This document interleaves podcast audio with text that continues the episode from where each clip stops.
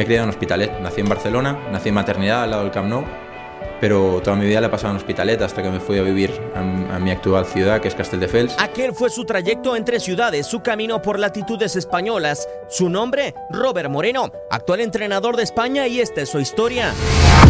El gran porcentaje de entrenadores debe su puesto a una trayectoria en la cancha como jugador. La de Moreno es atípica. Sus capacidades sobre el terreno de juego no reflejaban un futuro en el fútbol. En el contexto de colegio era de los buenos y a la que salí y empecé a competir federado me di cuenta de que, de que no era de los mejores. Jugué en la Peña Barcenista Olivella, jugué después en la Florida, en mi colegio, en el Tecla Sala, pero pronto me di cuenta de que no, no era el mejor de los jugadores y también ese fue un sentimiento que me animó a ser entrenador porque pensaba que si hubiese tenido algún entrenador pues de algo más nivel podía haber sido mejor jugador. Moreno pasó prácticamente por todas las posiciones, incluso delantero.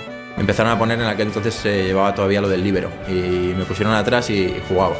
Y hacia el final de los años en los que jugué a fútbol, eh, a bajo nivel, en segunda regional, primera regional, eh, se dio una circunstancia un año muy curiosa, que es que empecé la temporada jugando como central. La ilusión pudo terminar a los 25 años, edad a la que terminó su sueño por jugar de manera profesional, aunque el ahora timonel de La Roja tenía ya un recorrido por los banquillos. Mi padre tenía, tiene el título de entrenador de primer nivel y eso también fue un poco referencia al ver que, que él entrenaba para yo desde los 14 años. Eh, gracias a que me lo propuso el que era mi profesor de educación física en ese momento, Emilio Olivares, en el colegio Tecla Sala de Hospitalet, me propuso el poder entrenar a, a niños, lo acepté y ya hasta hoy. Moreno parecía se alejaba de tener una carrera ahora como estratega. La Caixa, Fundación Bancaria Española, sería su nueva casa después de estudiar comercio internacional en la Universidad de Barcelona.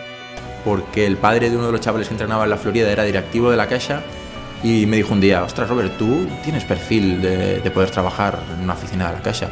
Te voy a traer una solicitud. Y le dije, bueno, tráemela si quieres, la rellenamos. La rellené, me llamaron, hice las pruebas y, y entré. A pesar de mantenerse en la caixa, Moreno encontró el área que lo llevaría a cumplir su sueño. Pues nadie utilizaba el vídeo como, como, una herramienta clave. Y sobre todo me, me, gustó esa opción porque cuando yo estaba entrenando a los equipos y estaba viendo los partidos en directo, me daba cuenta de que me perdía muchísima información. Hacía que mi mujer y mi padre grabasen partidos en Campo del Hospitalet, en Campo del Mariano Poblet, en los diferentes sitios que en aquel momento llamaba la atención, incluso les hacían bromas, que de qué televisión eran.